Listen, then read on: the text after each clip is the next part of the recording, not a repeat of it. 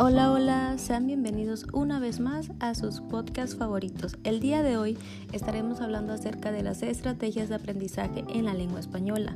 Esta dentro de la asignatura didácticas específica, con una servidora, Priscila Vázquez Ramírez, estudiante de la UGM Campus Tierra Blanca. El día de hoy estaremos hablando sobre la enseñanza de lenguas con fines específicos. Tiene como meta satisfacer las necesidades de comunicación de un grupo específico de aprendices. Uno de los elementos fundamentales es el análisis de necesidades, a partir de la identificación de los requisitos de la situación meta y de las características contextuales del grupo. Es posible construir un curso adaptado a las necesidades reales de los estudiantes. La competencia comunicativa es la capacidad que tienen los estudiantes de lenguas para interactuar con otros hablantes y hacer un uso significativo de esta.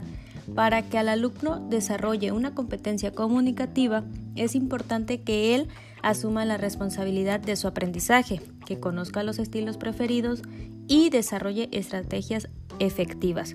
Las tareas comunicativas dentro del contexto de atención al público implican el uso de funciones lingüísticas, tales como saludar, despedirse, agradecer, ofrecer ayuda e informar. Las fórmulas contribuyen en cierta medida a la capacidad de aprendizaje consciente y creativa y estas promueven el desarrollo de la capacidad comunicativa del estudiante. Los alumnos utilizan determinadas estrategias, entre ellas las estrategias de memoria, que estas han sido las más utilizadas, cabe resaltar, pues la mayoría de los alumnos establecen relaciones entre lo que ya saben y los contenidos nuevos.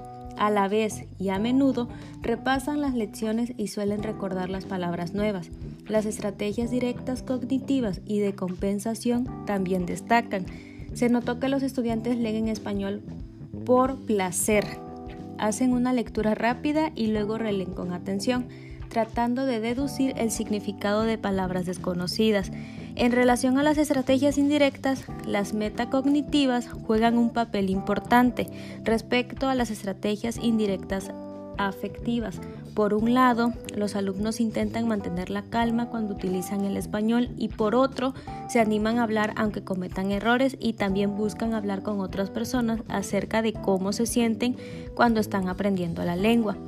Pero el proceso de enseñanza-aprendizaje no solo es responsabilidad del estudiante, sino que también del profesor, cuya misión es enseñar a aprender, dinamizar y facilitar el aprendizaje.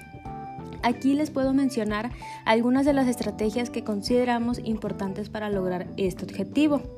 La primera, que es planificar su acción docente, ofrecer una guía de cómo utilizar metacognitivamente las estrategias.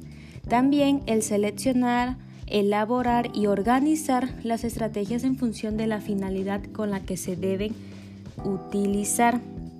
Por otro lado, también debemos revisar el uso de las estrategias empleadas por los alumnos y analizar el resultado, preparar las clases atendiendo a lo que va a aprender el alumno y finalmente establecer sistemas de evaluación que permitan reflexionar sobre cómo el aprendizaje ha llegado a los alumnos y reconozca la eficacia y rentabilidad de las estrategias empleadas.